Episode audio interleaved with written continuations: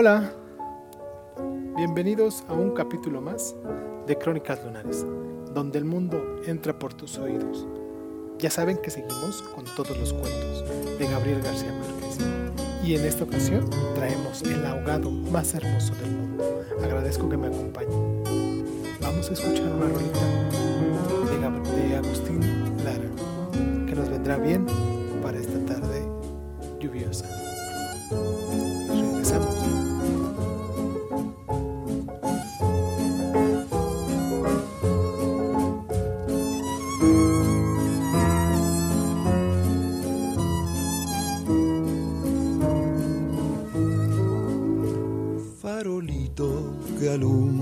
apenas mi calle desierta. Cuántas noches me viste llorando llamar a su puerta,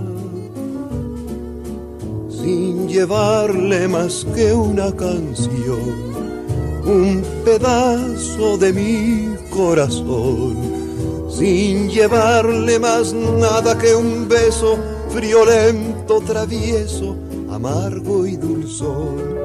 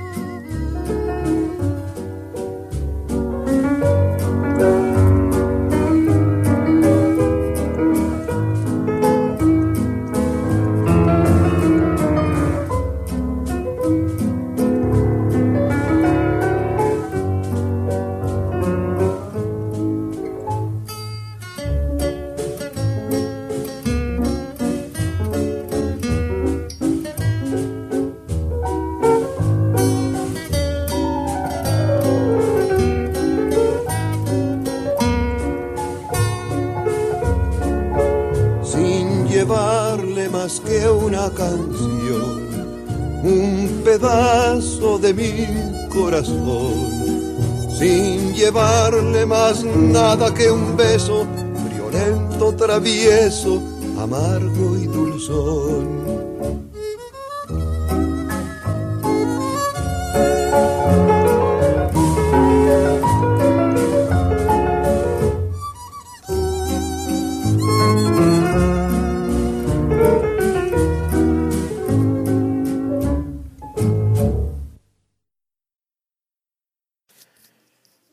El ahogado más hermoso del mundo, 1968. Los primeros niños que vieron el promontorio oscuro y sigiloso que se acercaba por el mar, se hicieron la ilusión de que era un barco enemigo. Después vieron que no llevaba banderas ni arboladura y pensaron que, que fuera una ballena. Pero cuando quedó varada en la playa se quitaron los matorrales de sargazo, los filamentos de medusas y los restos de cardúmenes y naufragios que llevaban encima, y sólo entonces descubrieron que era un ahogado. Habían jugado con él toda la tarde, enterrándolo y desenterrándolo en la arena. Cuando alguien los vio por casualidad y dio la voz de alarma en el pueblo, los hombres que lo cargaron hasta la casa más próxima notaron que pensaba que pesaba más que todos los muertos conocidos, casi tanto como un caballo, y se dieron que tal vez, y se dijeron que tal vez habían estado demasiado tiempo a la deriva y el agua se había metido dentro de los huesos. Cuando lo tendieron en el suelo vieron que había sido mucho más grande que todos los hombres, pues apenas cabía en la casa, pero pensaron que tal vez la facultad de seguir creciendo después de la muerte estaba en la naturaleza de ciertos ahogados. Tenía el olor del mar, y sólo la forma permitía suponer que era el cadáver de un ser humano, porque su piel estaba revestida de una coraza de rémora y de lodo. No tuvieron que limpiar la cara para saber que era un muerto ajeno. El pueblo tenía apenas unas veinte casas de tablas, con palitos de piedras sin flores, desperdigadas en el extremo de un carbón desértico. La tierra era tan escasa que las madres andaban siempre con el temor a que el viento se llevara a los niños y a los pocos muertos que se le iban causando los años que tenían que arrojarlos en los acantilados. Pero el mar era manso y prodijo, y todos los hombres cabían en siete botes, así que cuando entraron al ahogado, encontraron al ahogado les bastó con mirarse los unos a los otros para darse cuenta que estaban completos. Aquella noche no salieron a trabajar en el mar. Mientras los hombres averiguaban si no faltaba alguien en los pueblos vecinos, las mujeres se quedaron cuidando al ahogado. Le quitaron el lodo con los tapones de esparto. Le desenredaron del cabello los ojos submarinos y le rasparon la rémora con hierros de desenmarcar pescados. A medida que lo hacían, notaron que su vegetación eran de océanos remotos y de aguas profundas, y que sus ropas estaban en piltrafas, como si hubiera navegado por entre laberintos de corales. Notaron también que sobrellevaba, la muerte con altivez, pues no tenía un semblante solitario de los otros ahogados del mar, ni tampoco la catadura sórdida y menestrosa de los ahogados fluviales.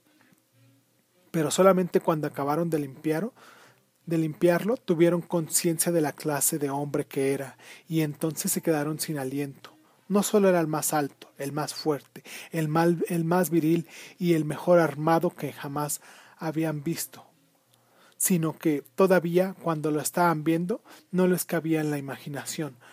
No encontraron en el pueblo una cama bastante grande para atenderlo, ni una mesa bastante sólida para velarlo.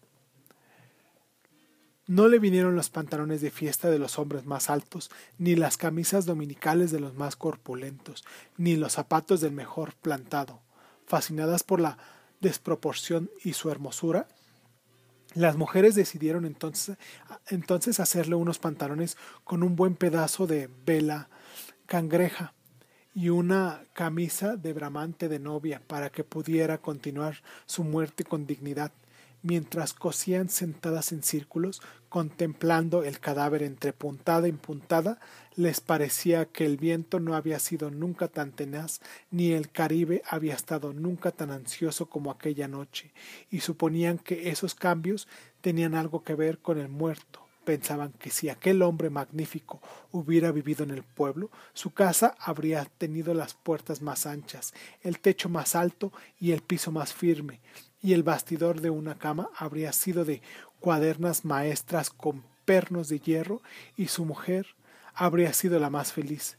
Pensaban que habrían tenido tanta autoridad que hubieran sacado los peces del mar con solo llamarlos por sus nombres y habría puesto tanto empeño en el trabajo que hubiera hecho brotar manantiales entre las piedras áridas y hubiera podido sembrar flores en los acantilados lo compararon en secreto con sus propios hombres, pensando que no serían capaces de hacer en toda la vida lo que aquel era capaz de hacer en una noche, y terminaron por repudiarlos en el fondo de sus corazones como los seres más escuálidos y mezquinos de la tierra.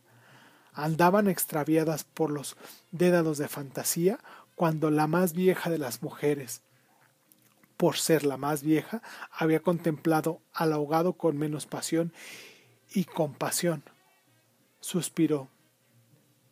Tiene cara de llamarse Esteban. Era verdad.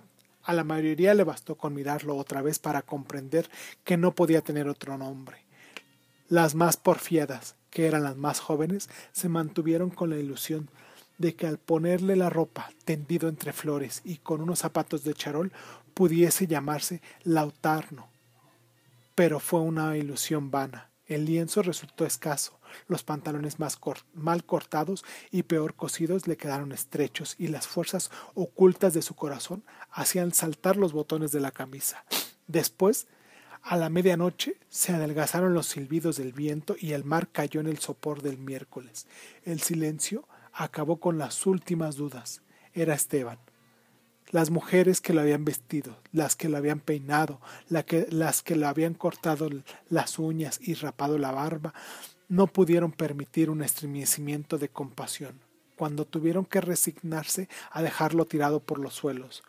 Fue entonces cuando comprendieron cuánto debía haber sido de infeliz con aquel cuerpo descomunal, sino hasta después de muerto les estorbaba.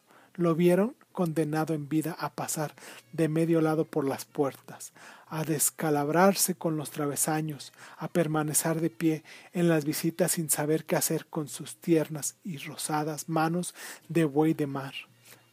Mientras la dueña de la casa buscaba la silla más resistente y le, le, suplicaba muerta de miedo siéntate aquí Esteban hágame el favor y él recostado contra las paredes sonriendo. No se preocupe señora así estoy bien con los talones en carne viva y las espaldas escaldadas de tanto repetir lo mismo en todas las visitas. No se preocupe señora así estoy bien. Solo para no pasar la vergüenza de desbaratar la silla, y acaso, sin haber sabido nunca quienes les decían No te vayas, Esteban, espérate, siquiera hasta que hierva el café, eran los mismos que después susurraban Ya se fue el bobo grande, qué bueno, ya se fue el tonto hermoso. Eso pensaban las mujeres frente al cadáver de un, un poco antes del amanecer. Más tarde, cuando le taparon la cara con un pañuelo para que no se le mostrara la luz, lo vieron tan muerto para siempre, tan indefenso, tan parecido a sus hombres, que les abrieron las primeras grietas de lágrimas en el corazón, y fue una de las más jóvenes la que, la, la que empezó a sollozar. Las otras, alentándose entre sí, pasaron entre los suspiros de sus lamentos, y mientras más sollozaban, más deseos sentían de llorar, porque el ahogado se les iba volviendo cada vez más Esteban, hasta que lo lloraron tanto que fue el hombre más desvalido de la tierra, el más manso y el más servicial, el pobre Esteban. Así que cuando los hombres volvieron con la noticia de que el ahogado no era tampoco de los pueblos vecinos, ellas sintieron un vacío de júbilo entre las lágrimas.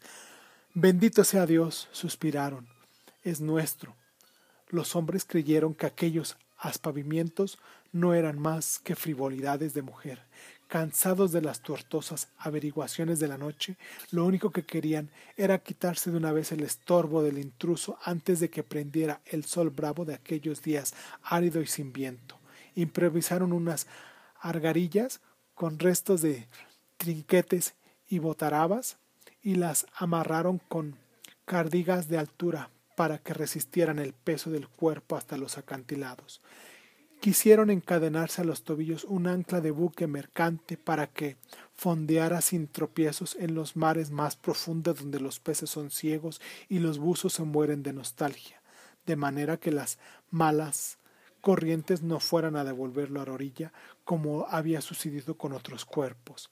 Pero mientras más se apresuraba, más cosas se les ocurrían a las mujeres para perder el tiempo andaban como gallinas asustadas picoteando amuletos de mar en los arcones, unas estorbando aquí porque querían ponerle al ahogado, al ahogado los escapularios de buen viento, otras estorbando allá para abrocharle una pulsera de orientación y al cabo de tanto quitarle ahí ahí mujer ponte donde no estorbes, mira, que casi me haces caer sobre el difunto. A los hombres se les subieron al hígado las suspicacias y empezaron a rezongar que con qué objeto tanta ferrería de altar mayor para un forastero, si por muchos esteropeles y calderetas que llevaban encima se le iban a masticar los tiburones, pero según ellas seguían tripotando sus reliquias de pacotilla, llevando y trayendo, tropezando, mientras se les iba en suspiros lo que no se les iba en lágrimas, así que los hombres terminaron por despotricar no sé cuánto acá semejante alboroto por un muerto algarete, un ahogado de nadie, un fiambre de mierda. Una de las mujeres, mortificadas por tanta indolencia, le quitó entonces al cadáver el pañuelo de la cara y también los hombres se quedaron sin aliento. Era Esteban, no hubo que repetirlo para que lo reconocieran. Si les hubiera dicho Sir Walter Raleigh, quizás hasta ellos mismos se habrían impresionado con su acento gringo, con su guacamaya en los hombros, con su alcabuz de matar caníbales. Pero Esteban solamente podía ser uno en el mundo, y ahí estaba tirado como un sábalo, sin botines, con los pantalones de siete mesino y esas uñas rocallosas que sólo podían cortarse a cuchillo. Bastó con que le quitaran el pañuelo de la cara para darse cuenta de que estaba avergonzado, de que no tenía la culpa de ser tan grande, ni tan pesado, ni tan hermoso.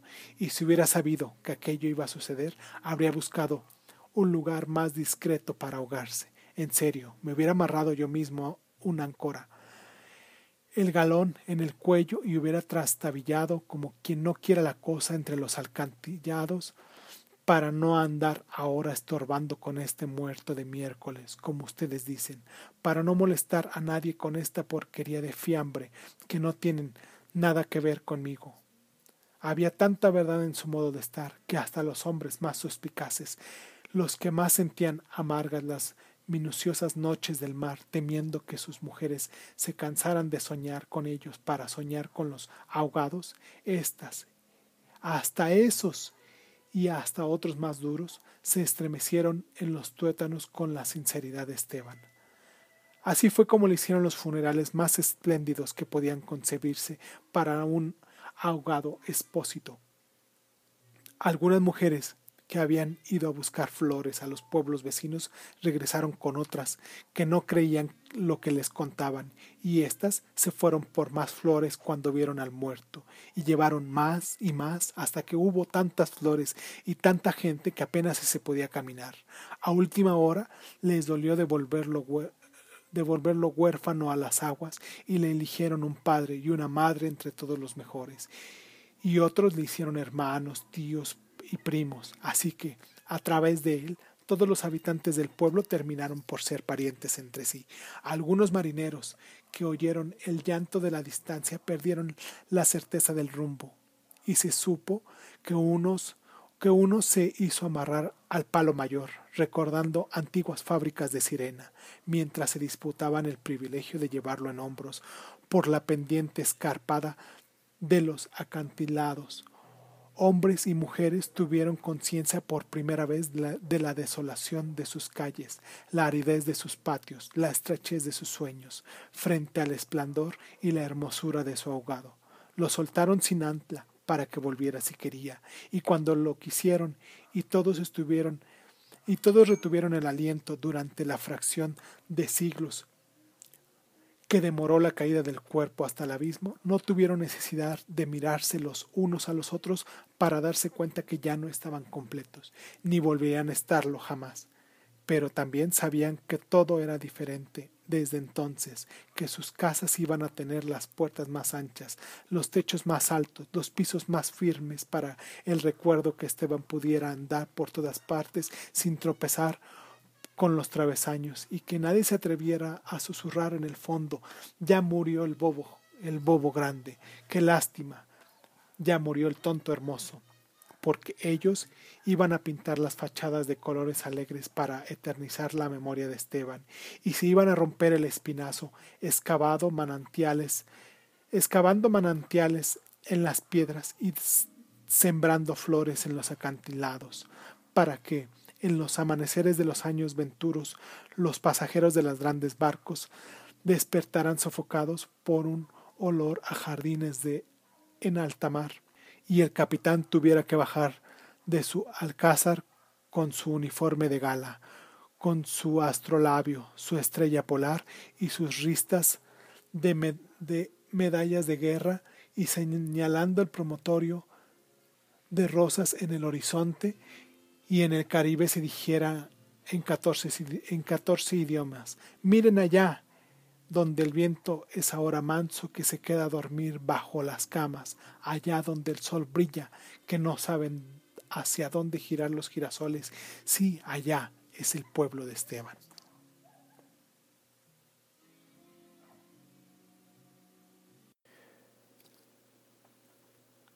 Análisis literario del ahogado más hermoso del mundo. Este cuento narra la llegada de un ahogado a un pequeño pueblo de pescadores. Dentro de la estética de este cuento, posee que Márquez Posee utilizó a un narrador como tercera persona. La cuestión clave dentro de esta historia es cómo lo acontecido cambia la vida de los habitantes en aquel pueblo, hecho que está detallado más adelante. Desde un inicio es fácil distinguir a simple vista imágenes que caracterizan al cuento como realismo mágico. Todos los elementos presentados, al ser imaginarios, permiten al lector una mejor interpretación del texto. Al hablar de imágenes es pertinente referirse a imágenes del mar. Previsto la aparición del cadáver de los niños, desde la orilla asociaban el extraño bulto con animales marinos e incluso una barca. Todos estos símbolos son útiles dentro de la estética, ya que al usarlos se pretende enganchar al lector e incentivar a continuar con la lectura. Cuando quedó varado en la playa, le quitaron los matorrales de sargazos, los filamentos de medusas, los restos de cardúmenes y naufragios que llevaba encima, y solo entonces descubrieron que era un ahogado. La función de las mujeres en este cuento es clave para reconocer al ahogado como personaje mítico. Al observar el cadáver llegan a fantasear sobre la vida que el ahogado debió haber vivido y la manera en la que podían haber encajado dentro de su pueblo.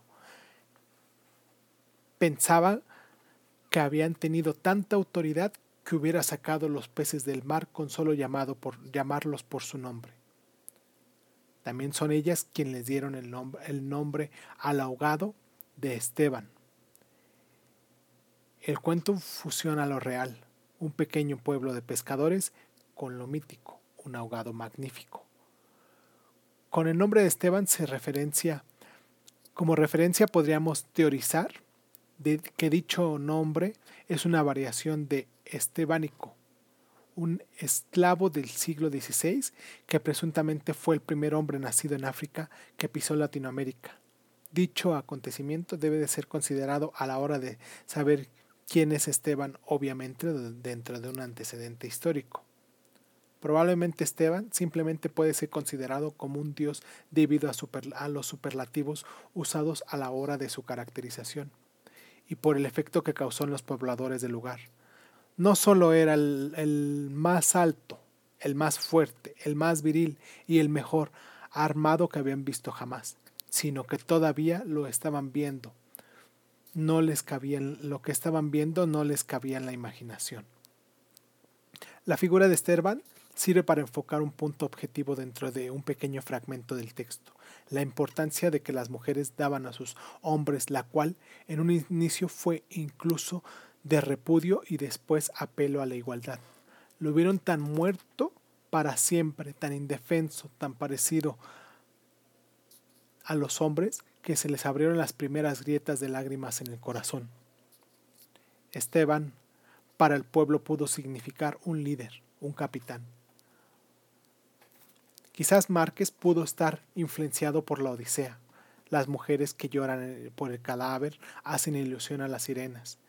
Y el momento más claro en donde se reforzaría este argumento ocurre cuando un, marinero que pasa por ahí lo atan al palo mayor como intento de imitar a Odiseo. Al hilar todos los sucesos ocurridos, el lector puede deducir fácilmente que que en el cuento la llegada del ahogado despertó el deseo del pueblo, forjar un futuro mejor.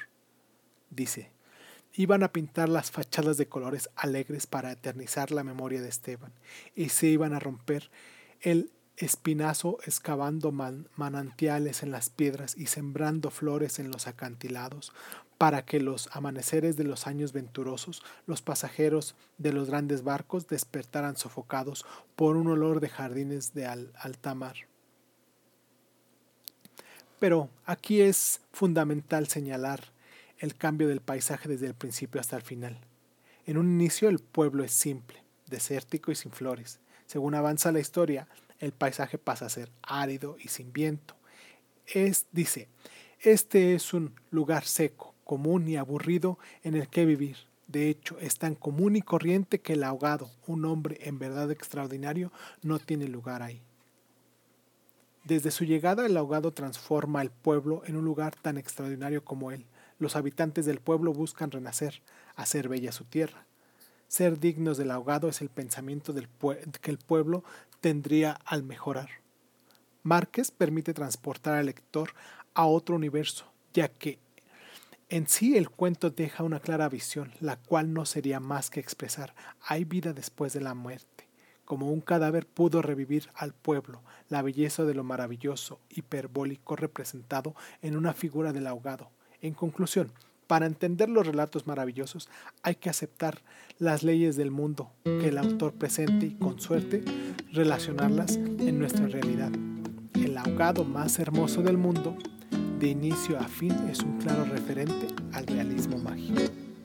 Poniendo la mano sobre el corazón, quisiera decirte al compás de un son que tú eres mi vida,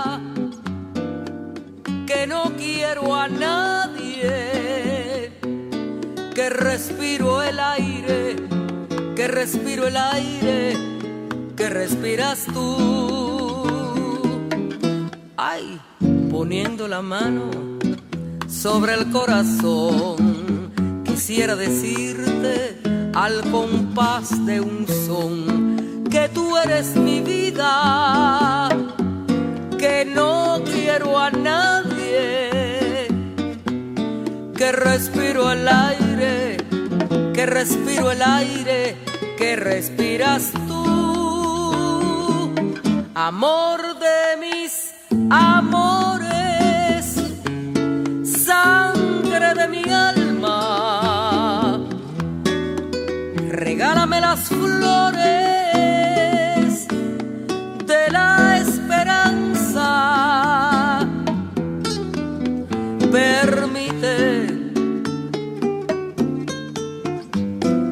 ponga toda la dulce verdad que tienen mis dolores para decirte que tú eres el amor de mis amores.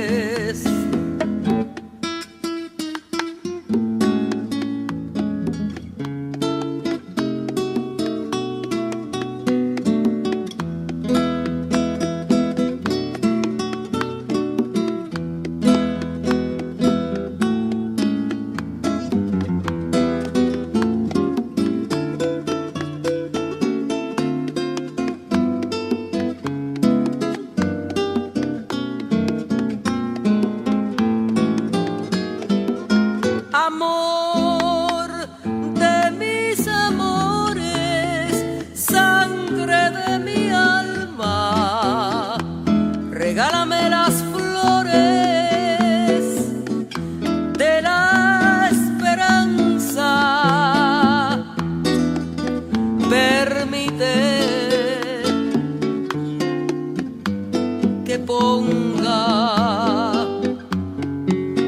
toda la dulce verdad que tienen mis dolores. Para decirte que tú eres el amor de mis amores, el amor de mis amores, el amor de mis amores,